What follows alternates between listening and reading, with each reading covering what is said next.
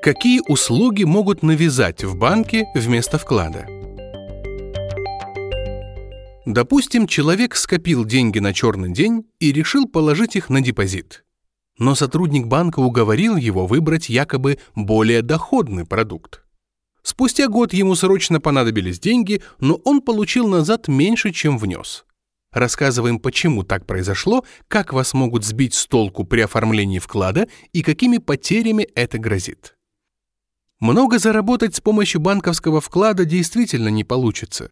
Это способ скорее для того, чтобы сохранить свои накопления и уберечь их от инфляции. Деньги на вкладах в безопасности, они застрахованы государством. Если у банка отзовут лицензию, вам гарантированно вернут до 1 миллиона 400 тысяч рублей, а в особых случаях до 10 миллионов рублей. На сумму вклада начисляется небольшой процент, и сумма дохода всегда известна заранее.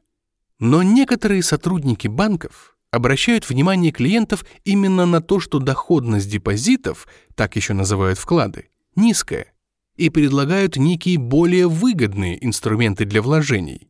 При этом умалчивают, что ваши деньги в этом случае не защищены государством, обещанная выгода не гарантирована, а при досрочном расторжении договора вам вернут меньше, чем вы внесли. Вот самые распространенные приемы, которые используют недобросовестные менеджеры, чтобы сбить вас с толку. Это как вклад, но доход выше, и при этом вы получаете бесплатную страховку. Звучит очень заманчиво, но никаких аналогов вклада в банке не бывает. Чаще всего за них выдают полисы накопительного или инвестиционного страхования жизни сокращенно НСЖ или ИСЖ. Вложения в эти продукты не застрахованы государством. Как правило, по полисам инвестиционного и накопительного страхования вообще не гарантируют доходность, либо устанавливают минимальную ставку до 1%. Заработать больше можно, если страховая компания будет успешно управлять вложениями. Предсказать, сколько вы в итоге получите, невозможно. Перед заключением договора вам должны дать памятку, в которой кратко перечислены основные особенности и риски страховой услуги. В частности, для инвестиционного страхования предупреждение о том, что при досрочном расторжении договора вам вернут только часть ваших вложений, выкупную сумму. Именно это и произошло в примере, который мы упомянули в начале лекции. Человек думал, что положил деньги на депозит и может забрать их в любое время, Максимум, что он потеряет, проценты, но сумму вклада ему вернут полностью. Но на самом деле он оформил трехлетний полис ИСЖ, и когда захотел забрать деньги через год, ему выплатили лишь половину той суммы, которую он внес. При накопительном страховании, помимо первоначального взноса, вы должны делать регулярные взносы, например, раз в месяц, квартал или год. Иначе страховщик может разорвать договор, и вы вообще ничего не получите назад. Подобные предостережения обязательно указываются в памятке, которую надо подписать перед покупкой полиса. Но прежде чем это сделать, внимательно прочтите каждый пункт и убедитесь, что вам все понятно. Если сотрудник банка торопит и не дает вам спокойно изучить условия, уверяет, что это просто формальности и дает на подпись сразу кипу документов, это похоже на мисселлинг, попытку ввести вас в заблуждение. Наши постоянные клиенты все чаще выбирают ценные бумаги, чтобы приумножить капитал. Хотите попробовать? Вряд ли можно проверить, во что на самом деле вкладывают деньги остальные клиенты банка. Скорее всего, это психологическая уловка, с помощью которой вас убеждают сделать то, о чем вы прежде даже не задумывались. У банков часто есть лицензия брокера, и они могут открыть вам счеты для торговли на фондовом рынке. Такой брокерский счет позволит покупать паи инвестиционных фондов, акции или облигации. Иногда банки выступают агентами управляющих компаний паевых инвестиционных фондов и предлагают приобрести паи напрямую, без выхода на биржу. Вложения в ценные бумаги действительно нередко приносят большую прибыль, чем депозиты. Но ни гарантии доходности, ни государственной страховки у этих вложений нет. А чем выше потенциальная выгода, тем больше вероятность все потерять. Если ваша цель просто сберечь накопление, вам подойдет банковский вклад.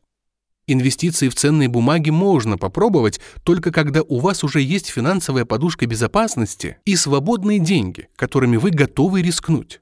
Кроме того, нужно разбираться в том, как работают разные финансовые инструменты.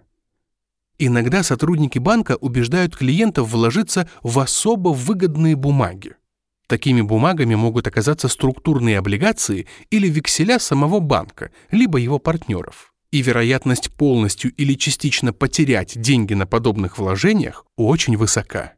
Из-за того, что риски структурных облигаций и векселей крайне трудно просчитать, они не подходят неопытным инвесторам. В следующих лекциях мы более подробно остановимся на рисках инвестиций в акции, облигации, векселя и другие финансовые продукты. Есть уникальное предложение. Вы инвестируете свои деньги в высокодоходные инструменты, при этом вложения будут защищены. Бывает, что менеджеры банков предлагают комбинированный продукт, который помимо вклада включает что-то еще. Инвестиционное страхование жизни или структурные облигации. Но не устаем напоминать, под систему страхования вкладов попадает только та часть денег, которую вы положите на депозит. Остальные вложения не будут защищены государством. Дело в том, что за такими уникальными предложениями скрывается не единая банковская услуга, а несколько. Вам придется подписать разные договоры. Банковского вклада с банком, страхование жизни со страховой компанией, для инвестиций в структурные облигации с брокером или доверительным управляющим. Поэтому важно четко понять, какая часть ваших денег будет вложена в какой продукт, каковы возможные риски и вероятная доходность. Как защититься от мисселлинга при оформлении вклада? Если вам рекомендуют продукт, с которым вы раньше не имели дела, не соглашайтесь сразу.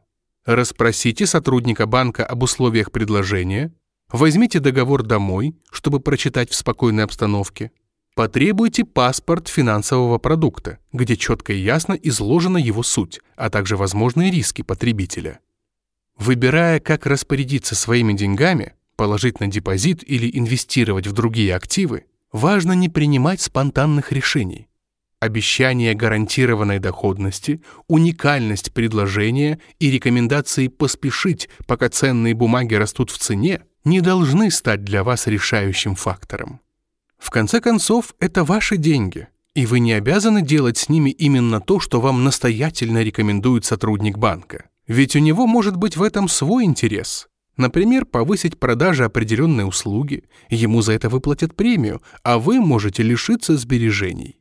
Чтобы принять решение, важно учесть все «за» и «против», убедиться, что каждый пункт договора вам понятен.